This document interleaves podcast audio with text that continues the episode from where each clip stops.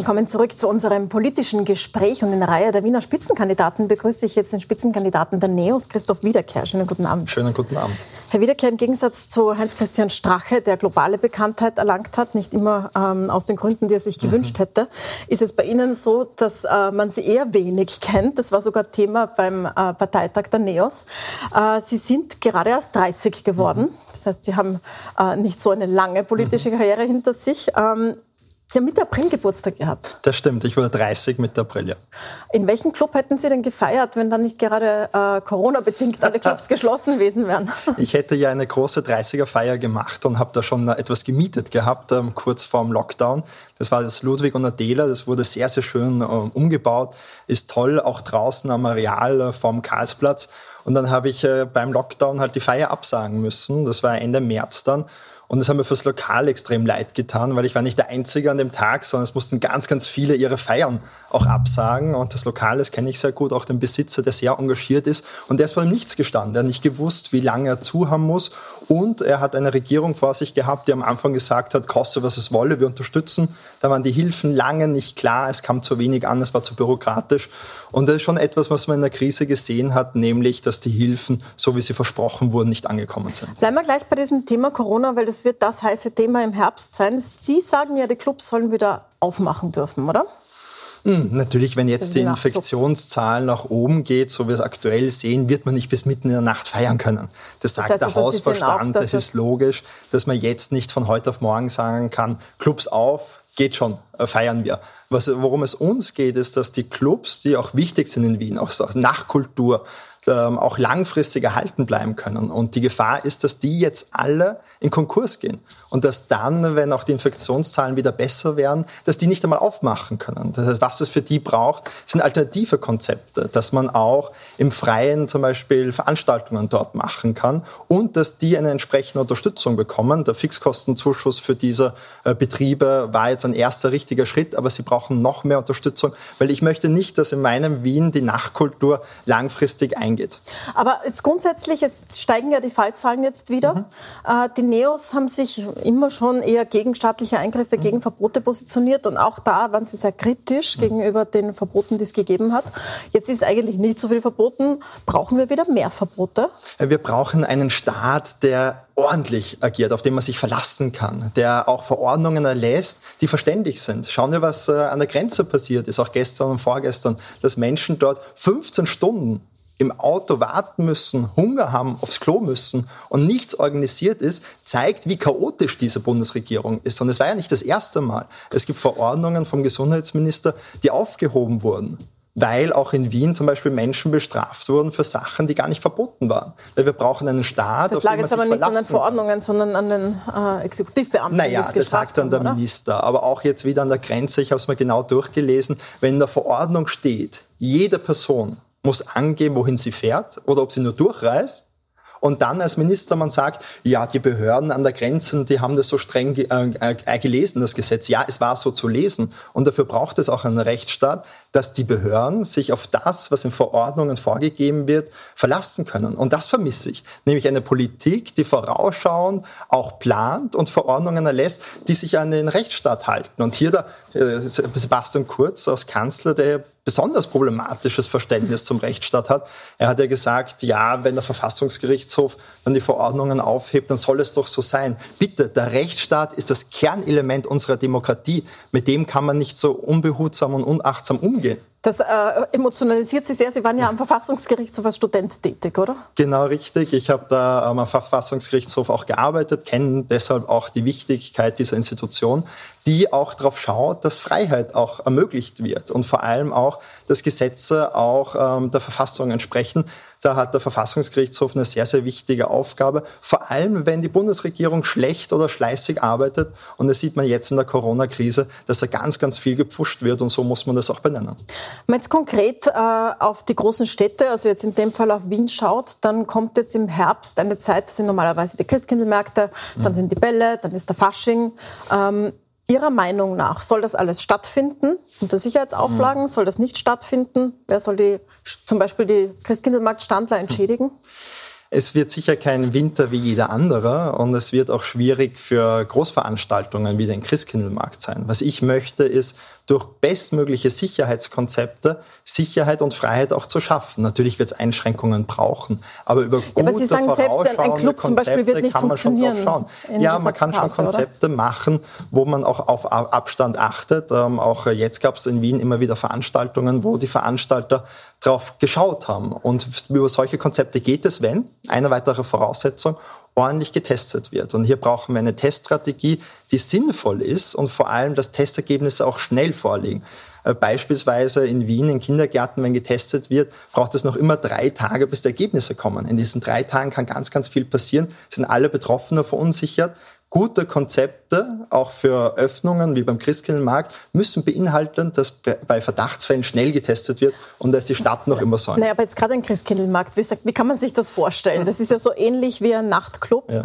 Es ist ja, jetzt kann ja nicht da jemand stehen und immer hineinschreien auseinander, wenn sie nicht zum selben Haushalt gehört. Wie soll das funktionieren? also es klingt gut, was Sie sagen, aber wie, wie schaut das dann praktisch aus, wenn man es umsetzen muss? Es, es gibt hier auch schon international erprobte Konzepte, nämlich, dass nur eine gewisse Anzahl an Personen zum Beispiel auch reingelassen werden, dass man sich davor auch registrieren muss für so einen äh, Christkindlmarkt, dass man auch bei Verdachtsfällen dann weiß, wer dort war. Da gibt es unterschiedliche Modelle und Konzepte, mit denen ein Christkindlmarkt da stattfinden kann. Zwar sicher nicht mit Hunderttausenden von Menschen wie sonst, aber mit einer geringen Anzahl finde ich es wichtig, dass auch ein bisschen an Normalität möglich ist, solange es gesundheitspolitisch irgendwie ähm, durchsetzbar ist. Und das geht über gute Teststrategien, über gute Veranstaltungskonzepte und vor allem über eine Regierung, die verlässlich und auch ehrlich kommuniziert mit der Bevölkerung. Das habe ich extrem vermisst die letzten Monate. Sie haben ausgegeben als Wahlziel, äh, ebenso wie Ihre Parteichefin, keine Zahl, sondern äh, das Ziel, wirksam zu sein, beziehungsweise noch wirksamer zu sein. Jetzt sind Sie eine Oppositionspartei. Noch wirksamer würde heißen Regierung? Ja, sicher. Äh, NEOS hat sich auch gegründet, um zu gestalten, um Österreich zu erneuern. Und ich trete auch in Wien an, um Wien zu verbessern. Ich sehe ganz viele Bereiche, wo es besser gehen muss in Wien. Wir brauchen bessere Schulen und vor allem Kindergärten, die jetzt oft vergessen werden. Wir brauchen eine lebendige Wirtschaft, damit auch die Wirte und Betriebe nicht eingehen. Und vor allem möchte ich ein Ende der Freundelwirtschaft. Wir haben in Wien eine SPÖ, die machtversessen ist. Seit Jahrzehnten geht es der vor allem um Macht und nicht ums Machen. Und da braucht es für diese SPÖ auch ein Gegenüber, das unbequem ist. Wir sind hier auf jeden Fall auch der Tritt in einen behäbigen Apparat der SPÖ. Wir sind der Tritt in den Hintern auch der SPÖ. Und dafür braucht es uns ganz dringend. Und da habe ich auf jeden Fall auch einen Anspruch mitzuregieren, aber nicht die eigenen Werte für eine Regierungsbeteiligung aufzugeben. Aber mitregieren nur mit der SPÖ, sagen Sie ja. Also nicht mit der, die SPÖ malt ja das Schreckgespenst einer äh, türkis-grün pinken Koalition. Also Blümelhebein Wiederkehr sozusagen. Das ist ja lächerlich. Frau Mühlborn, Sie wissen so wie ich, es geht sich in Umfragen nicht ansatzweise aus. Und außerdem habe ich klar ausgeschlossen, dass Blümel Wiener Bürgermeister wird. Er ist für mich inakzeptabel als Bürgermeister. Er hat als Finanzminister gezeigt, dass er nicht rechnen kann. Er hat sich beim Budget um Nullen vertan. Er hat das Parlament äh, missachtet. Naja, auch in dem, es das ist wichtig. die Fußnote, muss man sagen, in diesem ja, Budget. Aber das, das ist war nur der erste Punkt. sondern ein Fußnotenfehler. Es ist wichtig wirklich, dass man versteht, warum Blümel kein Wiener Bürgermeister sein kann. Und es ist zweitens, dass er gelogen hat im Untersuchungsausschuss. Werden Sie mir recht geben, ein Minister wird wohl wissen, ob er einen Laptop hat oder nicht. Wenn man auf die Frage, hatten Sie einen Laptop, sagt, das weiß ich nicht, daran kann ich mich nicht erinnern, dann ist das ein Hohn und es war nicht nur diese eine Antwort, die er gegeben hat, sondern er hat über 80 Mal, das muss man sich vorstellen, gesagt, er kann kann sich nicht erinnern.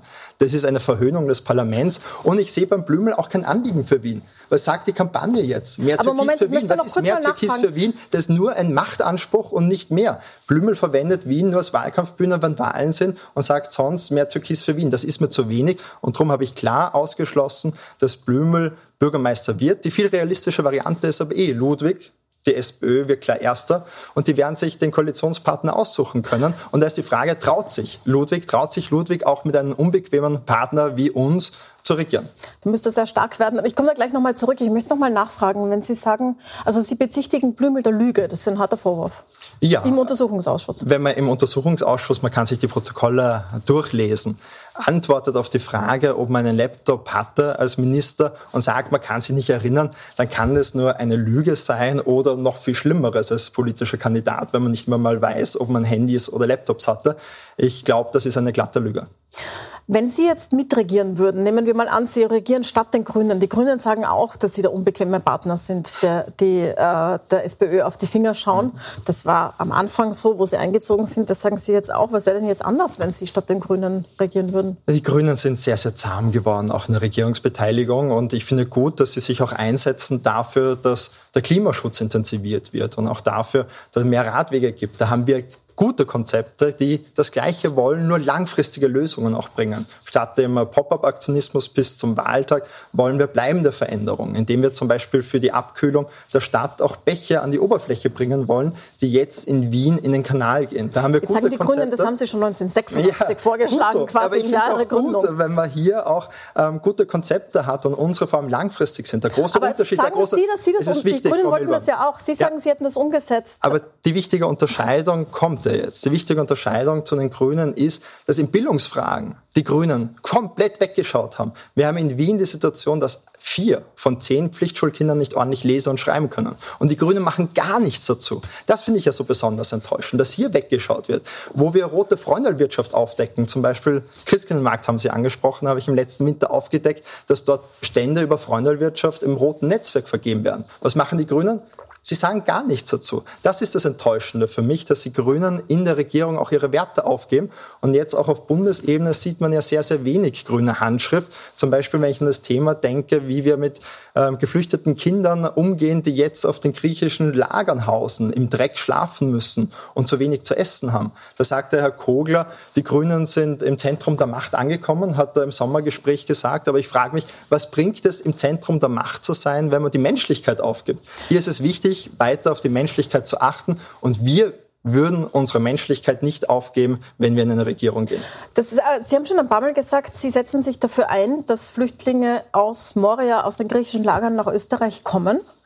Ähm, das könnten Sie allerdings jetzt auch nicht als regierende Partei in Wien. Das müsste ja die Bundesregierung machen. Was konkret, außer das zu sagen, so wie Sie es jetzt auch tun, könnten Sie denn da tun dafür? Natürlich, man kann sich dafür einsetzen. Es ist ja nicht so, dass Wien in Österreich nichts mitzureden hätte oder keine wichtige Stadt wäre. Wir sind die Hauptstadt.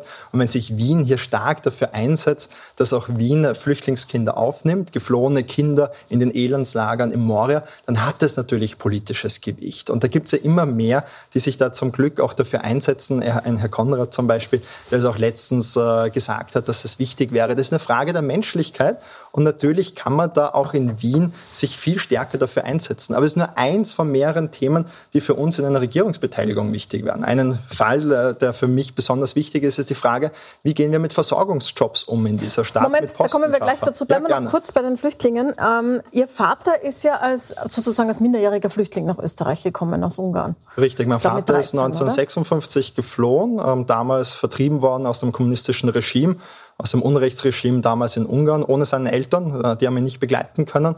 Und das finde ich äh, wichtig, dass vor allem ich und meine Generation sich verinnerlicht, was es denn heißt, dass mein Vater ohne Eltern fliehen musste, dass mitten in Europa ein Zaun war zwischen Österreich und Ungarn und der Kinder ihre eigenen Eltern nicht besuchen durften. Und diese Erfahrung von meiner Familie hat mich sensibilisiert. Auch das heißt, darauf, es hat sie dass, geprägt. Es hat mich sehr geprägt, auch dorthin gehend, dass die europäische Einigung und die europäische Integration so unglaublich wichtig ist und dass es unsere größte Chance ist, auch in einem vereinten Europa zu arbeiten. Und hier müssten wir weiterdenken, einen Schritt in Richtung mehr Integration zu gehen. Und was sieht man jetzt in der Krise? Nationalstaaten, nationalstaatliche Regierungen Regierungen geben die Schuld Brüssel, obwohl es gar nicht wahr ist. Auch Österreich hat zum Beispiel Brüssel dafür die Schuld gegeben, dass äh, Brüssel anscheinend nicht genug äh, Versorgungsmaterial in der Krise beschafft hat. Und was es war, Österreich hat sich dagegen gewehrt, weil die Nationalstaaten lieber im Klein-Klein denken, Sebastian Kurze lieber im Klein-Klein denken. Aber was wichtig ist, ist mehr europäische Integration zu haben, weil wir können auch weltweit als Europa nur dann bestehen, wenn wir stark sind als Europa. Und es funktioniert nur dann, wenn wir Europa weiterentwickeln, souveräner machen und handlungsfähiger machen. Ich möchte nochmal zurückkommen auf die Bildung. Sie haben zuerst gesagt, das ist Ihnen ein Anliegen, dass sind Ihnen die Grünen, haben Sie mhm. zu viel weggeschaut, äh, Ihrer Meinung nach. Und Ihr Konzept ist ein Bildungscheck. Wenn ich das richtig verstanden mhm. habe, kann man sich dann mit diesem Bildungscheck die Schule für sein Kind aussuchen.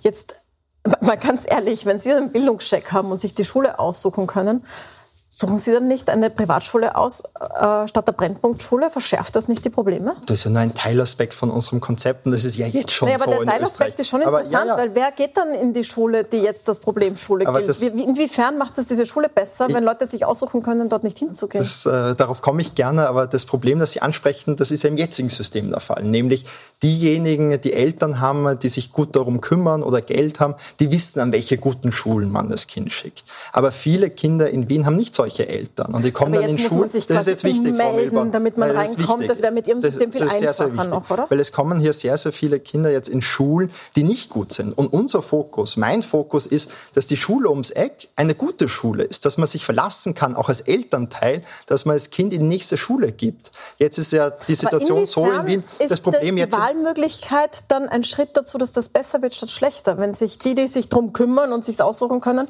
mit dem Bildungscheck in der Hand auch die Privatschule auswählen können. Der Bildungscheck ist ja nur die Frage der Finanzierung. Auch jetzt wird schon die Privatschule zum Teil größtenteils über öffentliche Hand finanziert. Der Bildungscheck ist nur ein anderes Instrument. Und was mit dem Bildungscheck hier mit einhergehen muss, ist eine indexbasierte Finanzierung, ein Chancenbonus. Ich möchte, dass wirklich Schulen, die besondere Herausforderungen haben, wie zum Beispiel bei mir ähm, in meiner Umgebung eine Brennpunktschule in Otterkring, dass die auch Unterstützung bekommen, dass die Lehrerinnen und Lehrer dort nicht im Stich gelassen werden. Hier braucht es ein Sonderbudget von der Stadt Wien in Höhe von 40 Millionen Euro, um genau solche Brennpunktschulen zu unterstützen. Die brauchen mehr Unterstützung über Sozialarbeiter, über Schulpsychologen. Das ist alles schon versprochen worden in der Stadt, aber getan hat sich nichts in den letzten zehn Jahren. Und das kreide ich auch den Grünen an, dass man hier nicht darauf geschaut hat, wie man die Bildung wirklich auch verbessert. Und es geht nur über mehr Mittel, über mehr Unterstützung, aber auch über eine Modernisierung des Lehrplans. Das ist zum Beispiel auch wichtig. Ich möchte einen Ethikunterricht zum Beispiel haben. Sie selber waren ja in einer katholischen Privatschule. Das stimmt. Aber richtig. Sie sind als Atheist rausgegangen. ja, das stimmt, das ja. Passiert? Das passiert öfters, wenn man in einer eher konservativen Schule auch ähm, ist. Und ich habe sehr, sehr früh begonnen, mich selber mit der Welt auseinanderzusetzen und selber nachzudenken. Habe sehr, sehr früh einen großen Freiheitsdrang auch bekommen und habe mich dann halt in der Schulzeit auch vom Glauben äh, wegentwickelt und hatte auch in der Schulzeit selber am eigenen Leib erlebt, wie starr das äh, Schulsystem ist. Ich wollte mich selber auch für Verbesserungen einsetzen, habe selber Sachen organisiert und gemacht und habe gesehen, wie starr unser Schulsystem hier auch nur auf die Schwächen schaut der Schülerinnen und Schüler. Und ich finde, ein Schulsystem muss die Kinder groß machen, weil Waren Sie Bildung. Ein guter Schüler? Ich war kein guter Schüler, äh, zumindest die meiste Zeit über nicht. Ähm, ich habe aber dann gut maturiert, weil ich in der achten Klasse dann gedacht habe, das ist dann wichtig, ähm, jetzt äh, gebe ich nochmal Gas, aber ich war davor ein schlechter Schüler. Aber es geht da nicht vor allem um mich, es geht darum, dass die Schule für jedes Kind äh, da sein muss, dass die Schule die wichtigste Startrampe auch für ein gelungenes Leben, für ein geglücktes Leben ist. Das ist mein Weltbild. Ich möchte die Bildung deshalb voranstellen, weil nur über gute Schulen und davor schon über gute Kindergärten überhaupt eine Chancengerechtigkeit hergestellt werden kann. Und wenn die Schulen hier schon versagen, dann haben wir danach ganz, ganz viele Probleme. Jugendarbeitslosigkeit, aber auch Kriminalität. Und darum müssen wir jetzt einen besonderen Fokus auf die Schulen richten. Sie wollen Ethikunterricht, haben Sie vorher gesagt. Ethikunterricht statt Religionsunterricht. Soll man da über Religionen lernen? oder was soll da vorkommen? Mhm. Weil der Ethikunterricht kommt ja jetzt auch für die, die ja. nicht den Religionsunterricht gehen. Das Problem am jetzigen Modell der Regierung ist, dass der Ethikunterricht nur für diejenigen ist, die sich vom Religionsunterricht abmelden.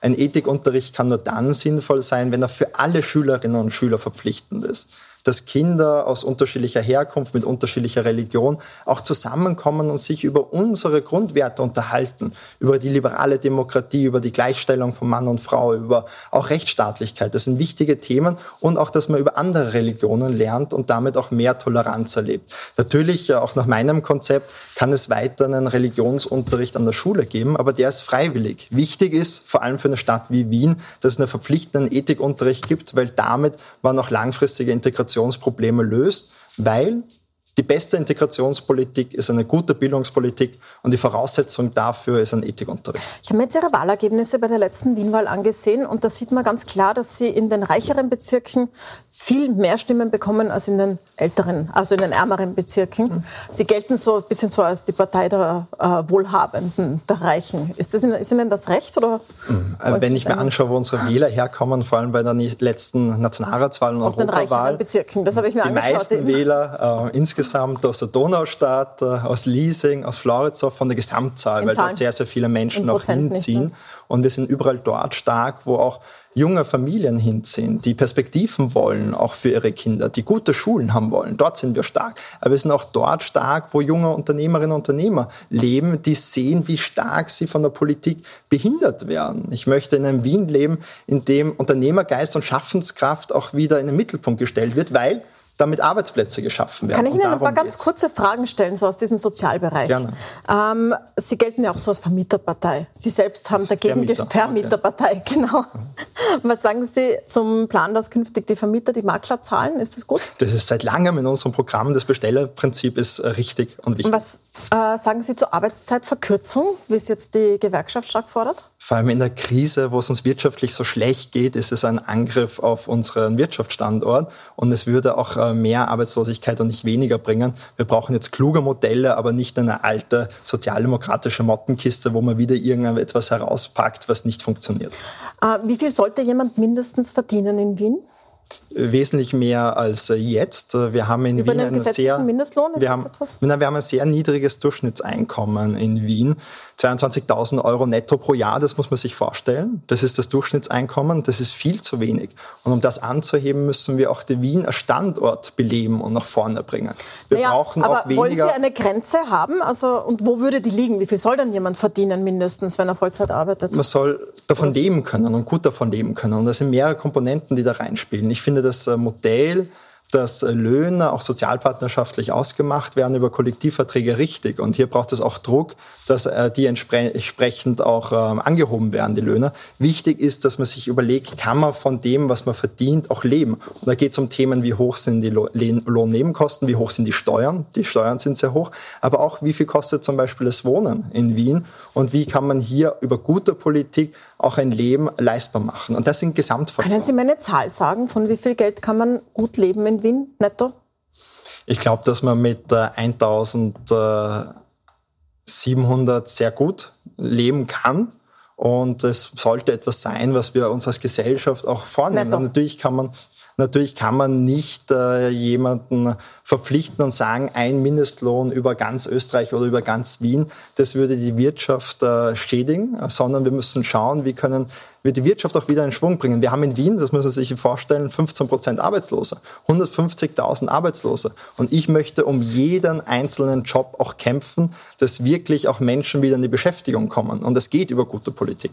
Ich glaube, das war ein guter Überblick darüber, was Sie, was Sie so vorhaben in Wien. Ich habe noch eine Abschlussfrage an Sie. Als nächstes kommt äh, die grüne Spitzenkandidatin mhm. zu uns, jetzt übernächste Woche. Nächste Woche kommen die Kleinparteien, dann die grüne Spitzenkandidatin Birgit Hebein. Welche Frage würden Sie denn stellen? Äh, mich würde interessieren, äh, warum sie die letzten Jahre so wenig sich für bessere Bildung und bessere Schulen eingesetzt hat. Ich habe davon ja gar nichts gesehen und das finde ich auch persönlich enttäuschend. Dann danke ich Ihnen sehr, sehr herzlich für den Besuch. Christoph Wiederkehr, Spitzenkandidat der NEOS. Ihnen danke ich fürs Zuschauen. Wenn Sie das Ganze nochmal anschauen wollen, schauen Sie auf puls4.com, auf unsere App oder Sie können sich auch als Podcast das anschauen. Und wir sehen uns wieder nächste Woche um 21.30 Uhr. Da kommt der äh, Infektiologe Wenisch zu uns und wir sprechen darüber, wie schaut es aus mit diesem Corona-Herbst. Ich freue mich, wenn